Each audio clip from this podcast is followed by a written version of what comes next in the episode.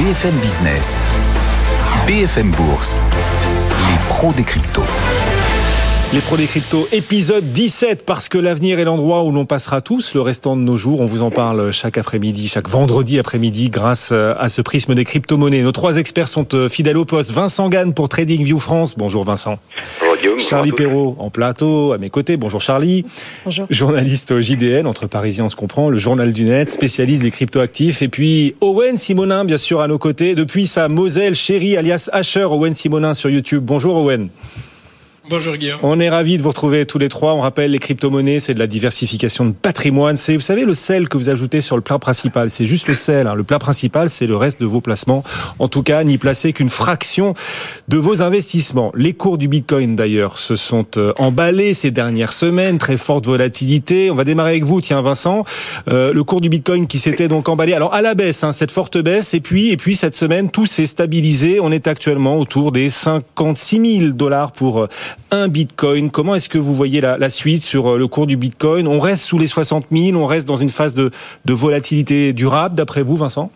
Oui, effectivement, alors la semaine dernière, il y a eu un petit mouvement de, de stress, de, panique, puis cer- certains ont, crié au crack boursier, ceux qui s'intéressent pas vraiment aux, aux cryptos, puisque la semaine dernière, le marché a perdu presque 25% depuis euh, ses plus hauts, puis là, depuis le début de la semaine, il y a un beau rebond. Alors moi, j'ai plusieurs choses à dire à, à ce sujet-là. Euh, moins 25% de baisse la semaine dernière, je rappelle que depuis un an, euh, depuis le point de départ de la crise sanitaire, c'est 1500% de hausse, 100% de hausse aussi au premier trimestre, donc voilà, ça remet aussi un peu en perspective. Alors ça rappelle tout de même les statistiques de volatilité importante du Bitcoin, vous en parlez à l'instant, c'est risqué.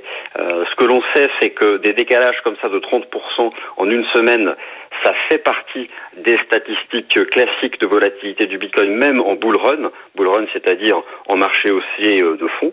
Donc euh, voilà, euh, c'est plutôt une bonne chose de voir depuis le début de la semaine un rebond. Si on prend toujours le recul avec l'analyse technique, en fait, depuis deux mois, le marché est en ronge le cours du Bitcoin est dans une phase latérale entre, j'élargis, hein, 40 000 et 60 000 dollars. Alors ces 60 000 dollars, qu'est-ce que c'est? Au-delà d'être un chiffre rond, c'est un niveau qu'on peut trouver avec certains outils de l'analyse technique, mais au final, ce que fait le Bitcoin depuis deux mois, moi je trouve ça très sain, c'est très pérenne pour la tendance de fond. Le marché n'est pas parti en bulle spéculative verticale à 100 000 dollars, ça aurait été dommageable. Donc c'est un range, c'est une pause, et moi j'estime que euh, d'ici la fin de l'été, euh, cela euh, annonce une relance vers, vers de nouveaux vers de nouveaux records historiques. Bon, on parlera aussi des autres crypto-monnaies tout à l'heure, mais la, la dominance, vous appelez ça comme ça, vous allez nous expliquer ce, ce que c'est. La dominance du Bitcoin sur les cryptos s'effrite, elle vient de passer là sous les 50%. Qu'est-ce que ça veut dire et qu'est-ce que ça change, Vincent? Oui, alors il y a, il y a beaucoup de jargon sur le marché des, des crypto-monnaies. Enfin, tout simplement, ce qu'on appelle la dominance du Bitcoin, c'est le poids du Bitcoin dans la capitalisation boursière totale des cryptos. Euh, donc cette dominance du Bitcoin en début d'année, elle était de 70%, peut-être un peu plus de mémoire, et elle a basculé récemment sous les sous les 50%.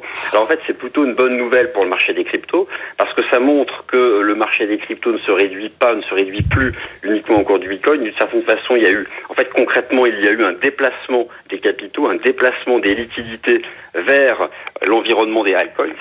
Et, donc ça, moi, je pense que c'est plutôt une, une chose qui est, qui est très saine, euh, un- une prise de relais d'une certaine façon. Et on l'a vu d'ailleurs la semaine dernière, lorsque le marché avait corrigé de, de 25%. En général, lorsque le Bitcoin corrige de 25%, les alts corrigent 2, 3, 4, voire 5 fois plus. Et bien là, ça n'a pas été le cas. Donc c'est plutôt un signal de maturité de ce marché, de voir la dominance euh, reculer à 50% et, et un passage de témoin euh, aux, aux autres cryptos. Et alors pour la suite, là, pour ceux qui souhaitent éventuellement investir sur euh, les cryptos et le Bitcoin au cours actuel, on rappelle, on est à peu près à 56 000 dollars euh, en ce moment. Là, on approche du mois de, de mai. Dans quelques jours, ce sera demain d'ailleurs, le mois de mai. Voilà, sur les marchés boursiers, le mois de mai, on l'apprécie pas. Hein. Sell in May and go away. On Oui. recommande souvent de vendre au mois de mai parce que c'est un mauvais mois boursier. Est-ce que vous pensez que ce phénomène peut aussi se produire sur les crypto-monnaies? Alors, Go Away, effectivement, c'est un adage boursier propre au marché action. Euh, D'ailleurs, euh, le marché action a très bien commencé l'année et ce mois de mai pourra être euh, celui d'une phase de, de prise de bénéfices. Mais déjà, voilà, c'est un adage qui concerne le marché action. C'est la saisonnalité des actions. Alors, il y a deux choses. D'une part, la saisonnalité du Bitcoin, elle est très différente. Lorsqu'on fait la moyenne des performances mois par mois du Bitcoin depuis 11 ans, depuis euh, que le, le Bitcoin cote, en général, le mois de mai est plutôt un mois très performant. Mais aussi, depuis un an, depuis la crise sanitaire, eh bien, il y a une corrélation positive forte entre le cours du Bitcoin et le marché action. Donc c'est un peu ambivalent. C'est pas évident de savoir hmm. ce qui pourrait euh, se passer. Mais bon, le cours du Bitcoin a ses propres fondamentaux. Donc moi, je m'inquiéterais pas trop de la dalle sell in May and go away pour le, marché crypto. Alors on parlera tout à l'heure donc des autres euh, cryptos, les altcoins comme on les appelle, comme vous les appelez dans, le jargon. Owen, un petit point de pédagogie aussi, on en a besoin à chaque fois, euh, chaque vendredi. Tesla a vendu cette semaine à peu près 10% de ses bitcoins pour 272 euh, millions de dollars. Cette opération aurait dû, aurait pu faire baisser les cours, ça n'a pas été le cas. Comment est-ce qu'on peut l'expliquer? Alors, il y, a plusieurs explications possibles. Déjà, la première, c'est que quand Tesla a annoncé avoir vendu 272 millions de dollars de Bitcoin, ils avaient déjà vendu. C'était donc l'annonce et non pas l'action c'est-à-dire que certains pensent que ça aurait pu contribuer à la baisse du Bitcoin des, précédents jours, mais en l'occurrence, l'effet d'annonce n'est qu'une, c'était un, report en fait, c'était l'information qui a été donnée aux médias que ça avait été réalisé, ça avait déjà été le cas. Ensuite, ce qu'il faut comprendre, c'est qu'à l'heure actuelle, il y a environ 50 milliards de dollars de, bitcoin échangés par jour. Donc même en vendant les 272 millions en une seule journée, euh, le, volume du bitcoin permet de faire ce genre de transaction. Ensuite, Elon Musk a précisé lui-même que c'était pour montrer qu'il y avait de la liquidité sur le marché des crypto-monnaies et que ce n'était pas simplement qu'une une raison d'alléger la ligne de Tesla. Ce n'est donc pas un signal et une information négative envoyée euh, à l'intégralité du marché, à l'inverse de quand Tesla avait annoncé avoir pris position et investir un peu plus d'un milliard sur les crypto-monnaies. Pour finir, euh, Tesla a réalisé 428 millions de revenus nets lors du premier trimestre de 2021 et environ 20% de ce revenu net provient de la plus-value réalisée sur son investissement sur le Bitcoin même certains médias qui taquinent Tesla en disant qu'un jour, ils gagneront plus d'argent entré dans du Bitcoin qu'en vendant des voitures. En attendant, ce n'est pas un signal négatif pour l'écosystème des crypto-monnaies. Et voilà, un peu de pédagogie, ça fait toujours euh, du bien. Et parfois, il est autorisé de rêver, même quand on parle crypto-monnaie. Crypto-monnaie Paxos, un nom avec lequel il faudra se familiariser. Paxos, une île grecque? Non, non, c'est pas du tout le nom d'une île grecque. Paxos, c'est une société américaine. Américaine. On va tous atterrir là. Une société américaine, c'est une plateforme en fait, et elle vient d'annoncer Paxos, une levée de fonds de 300 millions de dollars. C'est pas encore connu du grand public euh, Paxos. Que propose-t-il euh, Pourquoi est-ce que les adeptes des crypto-monnaies devraient peu à peu se familiariser avec ce, nom? Qui est Paxos d'abord, euh, Charlie? Expliquez-nous cette plateforme là qui vient surgir dans cet univers des cryptos et qui a fait l'actu de la semaine. Oui, oui gros, grosse, grosse boîte effectivement inconnue du, grand public, mais, mais qui fait beaucoup de choses. En fait, ils fournissent en gros pas mal de, services dans le monde des cryptos et ils sont très très connus récemment pour avoir, euh, voilà, pour euh, pour être derrière le service de crypto de, de PayPal.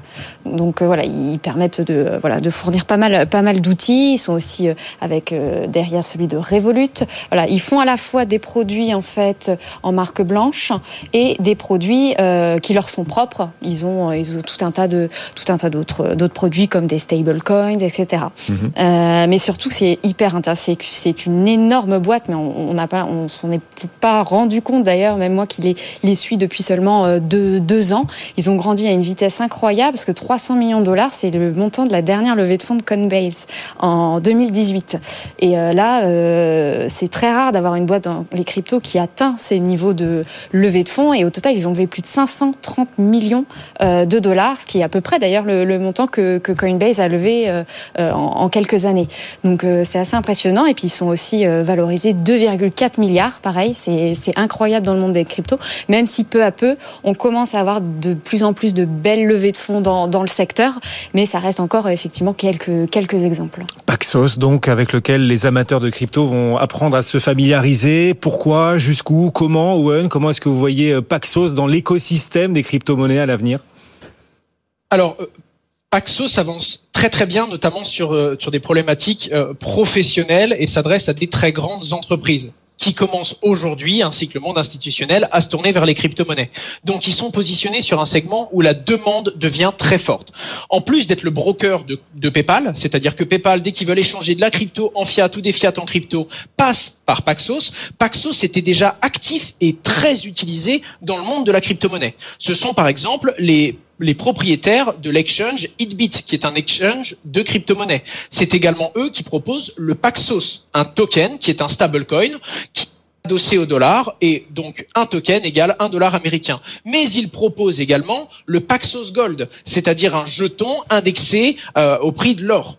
Petit à petit, Paxos se développe et en plus d'être une crypto-monnaie, du moins plusieurs crypto-monnaies, d'être un échangeur de crypto-monnaies et d'être le broker visiblement prédestiné des, plus gros acteurs américains qui se lancent sur ce marché, ça pourrait bien être un jour l'une des structures avec suffisamment de euh, rigueur réglementaire pour devenir, pourquoi pas, un établissement bancaire. D'ailleurs, la dernière levée de fonds de 300 millions de dollars sert principalement à staffer et à augmenter les équipes compliance de l'entreprise Paxos. Pourquoi autant de grands noms, que ce soit des investisseurs ou des entreprises comme PayPal, hein, Owen en parlait à l'instant, font confiance à, à, Paxos, Charlie? Oui, bah, c'est parce que c'est une entreprise qui est très régulée et qui a fait le choix dès le début d'être très régulée, ce qui n'est pas souvent le cas dans l'industrie crypto ou même dans l'industrie des, des les startups euh, en général. Elles préfèrent d'abord foncer, des livrer un produit, euh, attirer plein d'utilisateurs et puis après se concentrer sur sur les, questions réglementaires. Donc eux, voilà, dès 2012, ils ont sorti cet exchange dont Wen parlait, qui était régulé.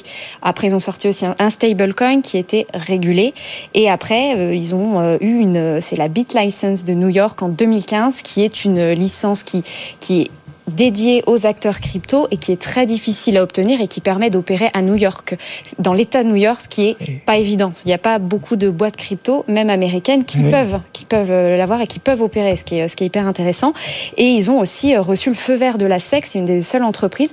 À, le gendarme des marchés aux États-Unis. Voilà, gendarme financier, euh, qui leur permet, ils ont pu faire un pilote sur le règlement de transactions boursières sur la blockchain mmh. et l'ont fait avec des acteurs très reconnus comme Société Générale, Crédit Suisse. Donc voilà, on voit que c'est un acteur. Voilà, s'il y a des banques qui, qui travaillent avec, c'est que vraiment ils ont confiance dans cette boîte. Et il y a encore quelques jours, ils ont euh, Paxos a, obtenu un, comme un préaccord pour euh, devenir une banque. On peut lâcher le mot d'ailleurs. Paxos sera à terme une, une crypto banque. Bah ça, ouais, on peut l'appeler comme ça, puisqu'effectivement, comme il propose des, des produits, euh, voilà, pas mal de produits crypto, on peut l'appeler. En tout cas, il y a, il y a très peu d'acteurs qui, qui, se revendiquent comme tel, mais le fait d'avoir effectivement cette licence bancaire mmh. et de proposer aussi des produits crypto, en fait, il, il, il pourra faire le pont entre, euh, voilà, entre la finance traditionnelle et les cryptos, ce qu'à mon avis, pas mal de plateformes rêveraient de faire. On peut d'ailleurs peut-être penser à Coinbase. Hein, C'est à terme quelque chose qui pourrait être très intéressant pour, euh, pour pourquoi on vous en parle sur BFM Business? Parce que c'est tout un écosystème qui se constitue et peut-être aussi, est-on en train de parler des grands acteurs de la finance de demain. C'est important d'essayer d'être à l'avant-garde de tout ça. Owen, il existe d'ailleurs déjà des crypto-banques? Alors oui, par contre, ça va dépendre de la définition. Euh, quand on a vu Charlie hésiter sur oui, on peut dire que c'est une crypto-banque, très clairement, que c'est une crypto-banque? Est-ce que c'est une banque qui aime bien les cryptos et qui utilise la technologie de la cryptographie et de la blockchain? Est-ce que c'est une banque qui permet à ses clients d'acheter de la crypto-monnaie? Est-ce que c'est une banque qui permet à ses clients de s'exposer aux crypto-monnaies mais pas pour autant d'en acheter? Bref, la question est très très dure tant qu'on n'a pas la définition exacte de ce qu'est une crypto-banque. En attendant, on a par exemple Revolut, un établissement bancaire qui propose à ses clients d'acheter des produits financiers qui subissent les mêmes variations que les crypto-monnaies. Ça permet donc d'investir sur la volatilité et les variations des cryptos, mais pas d'en détenir. À l'inverse, on a Kraken, euh, Kraken qui vient d'obtenir du coup la licence bancaire et qui a pour but sur du long terme de proposer justement des services et des comptes bancaires en plus du service déjà présent qui permet d'échanger des euros en crypto-monnaie. On a la Goldman Sachs qui annonce proposer d'ici le deuxième trimestre 2021 des investissements en lien avec les crypto-monnaies à ses clients. Donc beaucoup d'initiatives différentes sur un point technologique ou financier, mais on va pouvoir définir, je pense, dans les mois ou dans les années qui viennent, qu'est-ce que réellement qualifié d'une crypto-banque? Oui, et alors on se met à la place de nos auditeurs et téléspectateurs qui vous écoutent aujourd'hui décrire, raconter l'émergence de ce nouveau paysage financier dans l'univers des cryptos. Les particuliers français, ils doivent peut-être, en vous écoutant, se demander s'ils peuvent ouvrir un compte dans une crypto-banque. Est-ce que c'est possible, Owen? Alors, dans les crypto-banques que je viens de citer, oui, mais pas un compte bancaire comme ils l'entendent. Déjà, pour les rassurer, il y aura le même niveau de compliance. Si on veut ouvrir un compte sur Kraken ou sur Revolut, on va devoir fournir son identité et fournir les mêmes documentations qu'on en a quand on veut ouvrir un compte bancaire traditionnel. Mais pour se voir fournir un RIB, là où Revolut peut vous fournir un, un RIB et une identité bancaire, en fait, alors que vous ne pouvez pas acheter et détenir directement la crypto-monnaie, vous aurez un produit financier qui réplique les variations. À l'inverse, Kraken ne vous propose pas encore d'ouvrir votre compte bancaire, mais vous propose déjà d'acheter et de détenir réellement les crypto-monnaies. Donc ce monde-là est un petit peu en train de se fusionner et on devrait voir, du moins il me semble que c'est l'objectif de Kraken dans les mois qui viennent, les premières ouvertures de comptes permettant à n'importe qui d'ouvrir un compte bancaire et d'avoir, d'acheter directement des crypto-monnaies. On va suivre tout ça de très près, cet univers qui se constitue et Paxos dont on parlait, donc cette levée de fonds énorme de 300 millions de dollars. Alors parallèlement, les banques traditionnelles s'intéressent aussi de plus en plus aux cryptos. Certaines se jettent à l'eau, accélèrent sur le Bitcoin. C'est le cas de JP Morgan, qui n'est pas encore une crypto-banque, sauf preuve du contraire. Mais JP Morgan montre, euh, c'est vrai, elle aussi, de plus en plus d'intérêt pour euh, ces crypto-monnaies. Elle vient même d'annoncer qu'elle prépare un fonds Bitcoin dédié à certains clients. C'est un premier cas, c'est un cas encore isolé. Owen, JP Morgan ouvre la voie ou il, il y a d'autres exemples comme ça de banques traditionnelles proposant des fonds Bitcoin à leurs clients? Alors, il y a eu beaucoup d'ouvertures. Je ne saurais pas sortir exactement de nom. Je sais que l'Allemagne avait déjà autorisé ses établissements bancaires à proposer des solutions crypto à ses clients. Je sais que les assurances vie ont désormais le droit de proposer, dans une certaine mesure, bien entendu, des, des indexations au marché. C'est encore timide. En parlant de fonds, on peut parler évidemment de BlackRock, qui annonce avoir une forte demande de ses clients pour ce genre d'actifs. Il y a déjà des sociétés, des structures qui proposent timidement ce genre d'investissement, mais je pense que le gros reste à venir.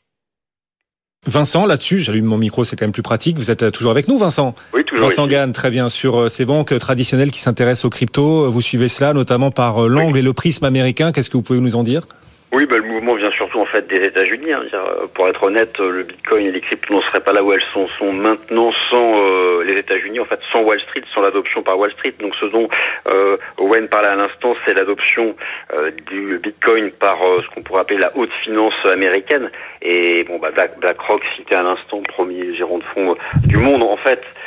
Ces grands gérants américains sont en train de rendre petit à petit éligibles certains de leurs fonds aux contrats à terme euh, cryptographiques, les options et les contrats futurs. Et c'est comme ça en fait que, que, que, ces actifs sont arrivés, viennent d'arriver et sont en train d'arriver dans la haute finance euh, américaine. toujours pour les États-Unis, les grands noms de la monnaie américaine, PayPal, Visa, Mastercard, plus récemment le listing euh, sur le Nasdaq de, de, Coinbase. Et puis un autre sujet, mais dont on pourra parler une autre fois, qui, qui débute la tokenisation des, des actions, des grandes actions américaines. Bref, mm. grâce à Wall Street, grâce à cet engouement états-unien, euh, bien ça porte le cours des, des crypto-monnaies et en Europe on a quand même beaucoup de retard par rapport à cet état d'esprit, je dirais. Oui, alors Charlie, justement, c'est la question que je voulais vous poser. Merci Vincent. On vous retrouvera dans un instant hein, pour aussi parler des autres cryptos. Euh, les banques en France s'intéressent, commencent enfin elles aussi à s'intéresser de plus en plus aux cryptos ou vous les sentez encore très frileuse bah, C'est très timide aux États-Unis et c'est, on va dire, très, très, très timide en France. Il y a très, très peu de banques euh, qui, qui, françaises qui regardent le sujet. On va dire peut-être, je sais pas si on peut dire la plus avancée ou en tout cas celle qui, qui, qui expérimente beaucoup, c'est Société Générale via une de ses filiales qui s'appelle Forge et euh, qui est vraiment dédiée aux cryptos et à la blockchain et elle a déjà émis euh, plusieurs, enfin des, des, des, obligations sur, la, sur des blockchains publiques en plus. Donc Ethereum mmh. ou Tezos, ça a été euh, très très apprécié, on va dire déjà par par l'écosystème. Ils ont récemment fait une opération déjà déjà avec la, la Banque euh, européenne d'investissement là cette semaine, donc euh, pour un montant de 100 millions. Donc ça, ça commence, voilà, elle commence à bouger. Alors elle s'est d'abord attaquée, c'était général au, au, marché primaire. elle va faire après quelque chose sur le marché secondaire et elle va, elle prépare aussi une offre de conservation de crypto actif pour certains de ses clients. Mais alors attention, crypto-actif, ça ne veut pas dire crypto-monnaie, parce que euh, la, la, confusion peut être vite, euh, vite eh faite. Et non, c'est donc. Euh, ça peut être des œuvres d'art, ça peut être. Ça, voilà, ça peut être pas mal de titres. Voilà, c'est des titres digitaux, exactement, des, des tokens, ce qu'on appelle sont les security tokens, donc des titres financiers qui ont été tokenisés. Donc voilà, ils préparent là-dessus, mais en tout cas, il y a, ils n'ont pas du tout prévu c'est de développement sur les cryptos. C'est non, non, non. Bon, sur les marchés, en bourse, on voit les ETF monter en puissance. Ce sont les de la gestion euh, passive. Est-ce que euh, vous pensez que dans l'univers des crypto-monnaies, les ETF aussi ont un bel avenir? On entend parler d'ETF Bitcoin à venir aux États-Unis. On en entend parler, mais pour l'instant, on les voit pas, ces ETF Bitcoin. Oui, on en entend beaucoup parler ces derniers temps. On en a beaucoup entendu parler aussi en 2017, quand on a eu encore l'explosion euh, des cours. À chaque fois, il y a eu pas mal de dossiers qui ont été déposés auprès du gendarme voilà, financier américain. Et à chaque fois, on pensait que ça allait le faire. Et finalement, c'était retoqué. C'était... ouah, ouah, ouah. Eh oui, patatras. Et euh, donc, Ça passe pas. ça passait pas parce que peut-être on pense que l'environnement était pas prêt. Très peu d'investisseurs institutionnels à l'époque étaient sur le marché, alors qu'aujourd'hui effectivement on se dit que les planètes sont peut-être un peu plus alignées puisque voilà les- il y a des gros institutionnels qui mettent de l'argent. On voit aujourd'hui Coinbase, la moitié de ses actifs, son actif sous gestion provient des institutionnels. Donc il y a peut-être effectivement plus d'opportunités, enfin, plus de chances que ça arrive. Et d'ailleurs notamment euh, voilà, des, des, des demandes pour un ETF. Donc on aura la réponse dans les mois à venir. On va suivre ça très près dans les pros des cryptos. Euh, Vous tous, hein, sur euh, vos différents supports, euh, bien sûr, les planètes peut-être en train cette fois de s'aligner pour la création d'ETF Bitcoin. Vincent, on vous rejoint pour terminer. Il nous reste moins Oui. d'une minute. Quelle perspective Vous nous avez parlé du Bitcoin au, au tout début de ce rendez-vous, de ce 17e épisode des pros des cryptos? Si on regarde les autres crypto-monnaies, quel potentiel technique est-ce que vous arrivez à détecter désormais? Écoutez, pour l'instant, continue de, surperformer. On en parlait tout à l'heure, le recul de la dominance du Bitcoin a permis euh, des placements des capitaux vers les haltes. Alors sur les toutes dernières semaines, euh, les mouvements les plus marquants, le XRP de Ripple, Binance, euh, bien sûr, et puis plus récemment, euh, Ether, euh, qui a mis du temps à démarrer, mais qui gagne à nouveau euh, en dominance. Donc euh, moi, pour la tendance du mois de mai, je suis assez incertain parce que euh, je crains quand même une correction du, du marché action et à un moment ou à un autre, ça aura une influence, un effet de contagion sur tous les actifs risqués. Mais in fine, moi je pense que euh, la dominance du Bitcoin va se stabiliser autour des 50%.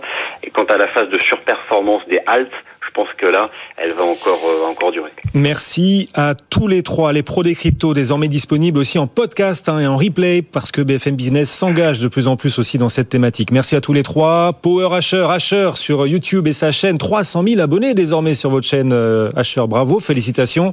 Owen Merci Simonin beaucoup. qui nous accompagne chaque vendredi. Charlie, merci beaucoup, Charlie Perrault, le journal du net, le JDN qui euh, construit ses rendez-vous chaque vendredi euh, à mes côtés. Merci beaucoup, Charlie. Et Vincent Gann pour TradingView France qu'on remercie également. Bon retour à tous les trois. Très bon week-end. Le Bitcoin, 56 000 dollars. 56 200, on va me reprocher de pas donner le cours exact. À l'instant T, il est 16h59. Le CAC 40, lui, est quasi stable. Dans un instant, le club jusqu'à la clôture des marchés sur BFM Business pour débriefer cette séance et dessiner surtout les perspectives pour l'ensemble de vos placements. À tout de suite. C'était votre rendez-vous avec TheBitex.com, spécialiste pour vos opérations Bitcoin et crypto. BFM Bourse, vos placements, nos conseils sur BFM Business.